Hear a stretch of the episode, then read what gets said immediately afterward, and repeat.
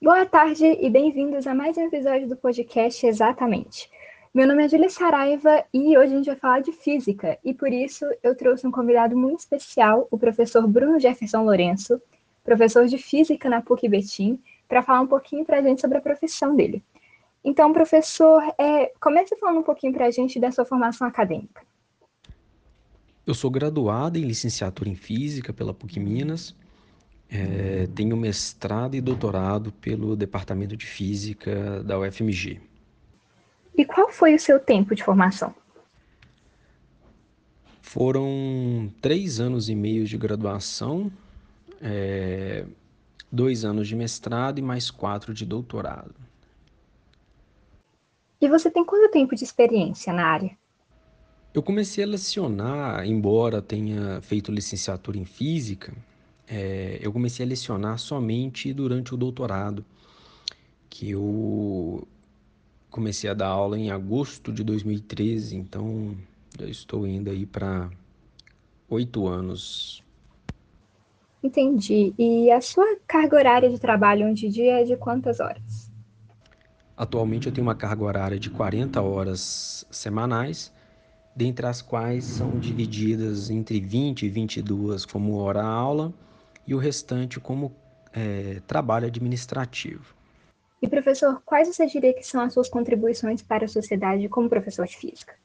Bem, é, falar sobre as minhas né, contribuições para a sociedade é algo difícil do ponto de vista acadêmico, porque eu tenho um trabalho muito específico, né? Então, eu sou professor de cursos de graduação é, em física, engenharia, matemática e, e, é complicado mensurar como que isso influencia a sociedade como um todo, né? É, eu diria que eu seria muito prepotente para dizer que né, a minha atuação tem um impacto considerável na sociedade. É, mas eu posso falar sobre a minha atuação em relação aos meus alunos, né? De uma maneira geral, eu tenho um retorno muito bom por parte dos meus alunos e algo que eu sempre procuro fazer é tratá-los de maneira respeitosa e sempre igualitária, sempre trazendo um, um sentido do diálogo mais humano mesmo, de compreender é, suas limitações, suas necessidades e seus momentos também que, é, que eles podem estar passando um momento difícil na vida que, que às vezes é um fator que atrapalha o seu andamento, né, seu, seu desempenho acadêmico de uma maneira geral. Então eu sempre procuro ter uma proximidade muito boa com os meus alunos, uma, é, é um, uma espécie de companheirismo, digamos assim, e, e é algo que eu sinto que já tive por parte deles um retorno bem interessante de que diversos alunos já manifestaram interesse em serem professores também,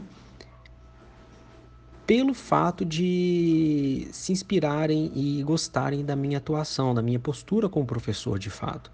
Então, embora a maioria seja é, graduando em alguma engenharia, né, fazendo bacharelado, mas é, muitos, alguns na verdade, né, despertaram esse interesse pela área da, é, de ensino, né, é, independentemente do nível. É, isso é algo que me alegra muito, né? E um dos meus principais objetivos que eu tinha quando eu comecei a minha vida profissional era justamente poder é, influenciar, nem que seja, nem que fosse apenas uma pessoa para ter uma inspiração, ter uma inspiração para qualquer coisa de boa na vida. E, e com base no, no retorno de alguns alunos que eu tenho, eu sinto que esse objetivo foi alcançado, sabe? Então isso daí me satisfaz bastante. Mas eu não me acomodo também. Né? Isso daí eu acho fundamental. Muito interessante, professor. E é, eu queria que você descrevesse um pouquinho o trabalho de um físico e de um professor de física na sociedade atual. Olha, o trabalho de um físico é algo bastante restrito, para falar a verdade. Porque, seja ele licenciado ou bacharel em física, ele basicamente assim, a, a grande parte dos postos de trabalho realmente estão relacionados a, a, ao ensino, né, a lecionar. Então, mesmo um professor que é bacharel, ele trabalha num departamento, numa instituição que está voltada à formação de pesquisadores e tudo, mas ele vai acabar tendo que lecionar, entrar dentro de uma sala de aula e lecionar né, um conteúdo que seja relacionado à sua linha de pesquisa, por exemplo. Então, isso daí é fundamental. É, eu sinto que no Brasil, em particular, é, a situação é ainda mais delicada, porque não existem muitos postos de trabalho para físicos. É, a grande maioria mesmo estão relacionados ao ensino, seja a nível de ensino básico, né, ou a nível de graduação ou pós-graduação. É, existem algumas possibilidades, mas são mais raras. É, é, já vi oportunidades é, de trabalho de físicos, né, de contratação mesmo de físicos por parte do mercado de trabalho né, da indústria. Por exemplo, na Petrobras, já vi, tive colegas que foram aprovados em concurso na Petrobras e foram contratados justamente como físicos para fazer análises e estudos científicos nessa área é, relacionada à exploração de petróleo.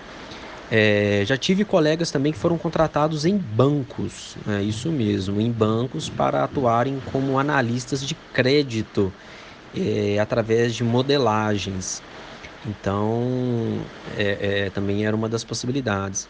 Alguns poucos casos também ocorrem em que o, o formando ele procura ter um viés mais para a área da, do que se chama física médica. Então, é, também é uma possibilidade. Né? Mas de uma maneira geral, eu diria que mais de 95, 98% dos formandos, dos formados em física, eles realmente é, irão atuar na área de ensino de uma maneira ou de outra. Entendi. E você gosta de ser professor de física? Sem dúvida nenhuma, eu sou apaixonado pelo meu trabalho. É... Como eu falei, embora eu tenha formado em licenciatura em física, eu só fui começar a lecionar durante o doutorado, né? É, mas mesmo quando eu fazia pesquisa no mestrado e no doutorado, é, eu ainda sentia, como eu posso dizer, ainda um vazio, sabe? E que, na verdade, ele só foi preenchido, de fato, esse espaço vazio só foi preenchido quando eu entrei na sala de aula pela primeira vez. Então, quando eu entrei, pisei numa sala de aula pela primeira vez em agosto de 2013, foi onde que eu realmente me senti fazendo o que eu realmente amava, que eu me encontrei e falei assim, poxa, é realmente é isso que eu quero. E, e, e eu sou muito feliz e realizado no trabalho que eu tenho, né, que é uma paixão realmente. E você trabalha em alguma outra área sem ser acadêmica? Eu não tenho nenhuma outra atuação além da minha área acadêmica. Embora durante a minha formação de pós-graduação eu tenha trabalhado com simulações computacionais, é, mas eu não continuei desenvolvendo pesquisas nessa área. Mas então você gostaria de se aperfeiçoar mais nessa área ou em alguma outra área? Sim, sem dúvida nenhuma. E é algo que eu procuro constantemente, é inovar, renovar, é buscar novos métodos, novas estratégias de ensino, é, novas metodologias, é, modificar as aulas, modificar as abordagens. Isso daí é algo que eu procuro fazer constantemente. Isso e inclusive eu acho essencial para ter um bom desempenho profissional e também de realização, né? Entendi. Agora fala um pouco do seu ambiente de trabalho, como que é da aula. O ambiente de trabalho é para mim é perfeito. É um ambiente de trabalho tranquilo no qual você tem autonomia dentro de sala de aula para conduzir as suas, as suas atividades, que é algo que realmente eu desejava, porque o meu pai ele viveu durante praticamente toda a sua vida dentro de, da indústria é, e eu simplesmente pensava que aquilo ali não era algo que eu queria para minha vida, né? justamente pelo ambiente entre aspas aí hostil que ele vivia. É, então eu particularmente me sinto completamente realizado. Você diria que seu trabalho exige criatividade e tomada de decisões?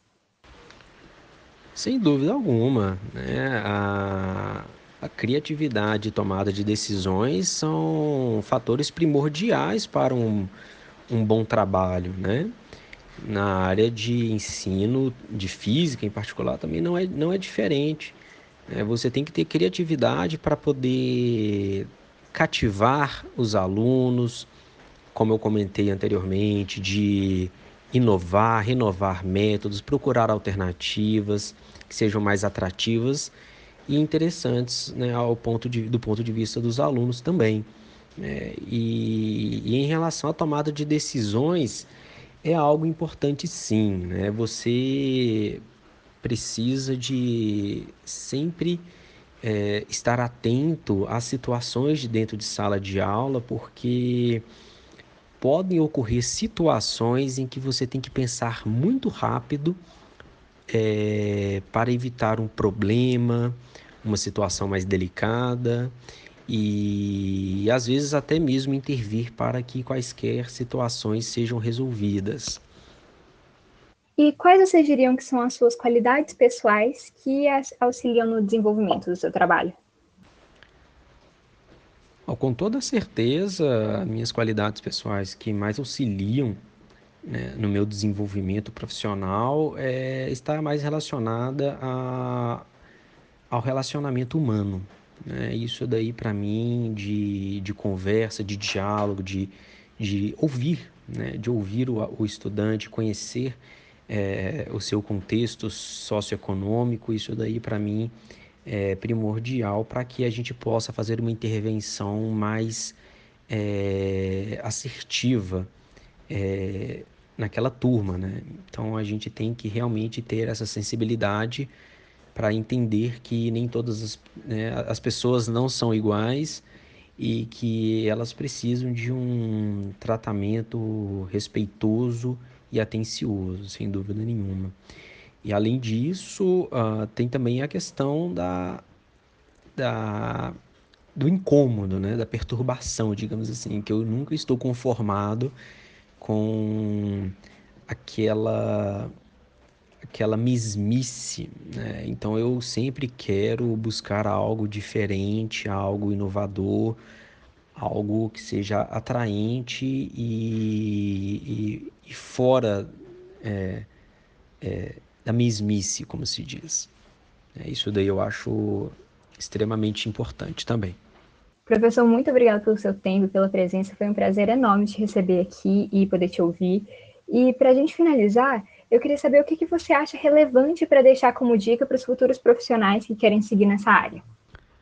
Olha, a principal dica que eu posso deixar para os futuros profissionais de ensino, não apenas para ensino de física, é é escutar, é prestar atenção nos seus alunos, conhecê-los, conhecer o seu contexto socioeconômico. É, não é uma questão de intimidade, não é questão de dar liber, liberdade do ponto de vista íntimo, não é isso. É de, de, de amizade, não, não, não necessariamente é isso. Você consegue manter um comportamento profissional, mas sem deixar o lado humano para trás. Isso daí, sem dúvida nenhuma, é algo que eu acho essencial, porque o que eu mais aprendi nesses oito anos de experiência realmente foi a, a arte de lidar com as pessoas. É, porque as pessoas elas têm suas peculiaridades e, e nós somos testados o tempo todo. Então, nós temos que ter muita inteligência emocional para poder responder, resolver uma questão é, um, um, problema, às vezes, levantado por um aluno, não me refiro a um problema específico da disciplina, me refiro a um problema é, pessoal, é, é que às vezes surgem dentro de sala de aula. Então a gente tem que ter muito cuidado e muita sabedoria para poder lidar com essas pessoas e contornar a situação da melhor maneira possível. É, e respeito. Isso daí eu acho que é essencial, porque o respeito ele, ele é mútuo, né? Então eu sinto que na medida que o, o aluno ele se sente respeitado, ele, ele, ele se sente é, importante ali, que ele não é apenas mais um número dentro da sala de aula, é, a visão dele em relação a, ao professor é, muda completamente. É, então, uma coisa que eu sempre procurei também é conhecer os meus alunos pelo nome. É claro que dependendo da turma, né, dependendo da quantidade de alunos, fica difícil, mas é, é algo que eu acho muito interessante. Sempre me dirigir a eles pelo nome. E também, é, para finalizar, é, deixar um recado para esses profissionais que realmente têm esse desejo de, é, de serem professores é que eles é, não se acomodem, que eles sempre procurem renovar, inovar, procurar novas oportunidades, é, metodologias, porque isso daí é fundamental para o dinamismo em sala de aula e também do aprendizado das pessoas.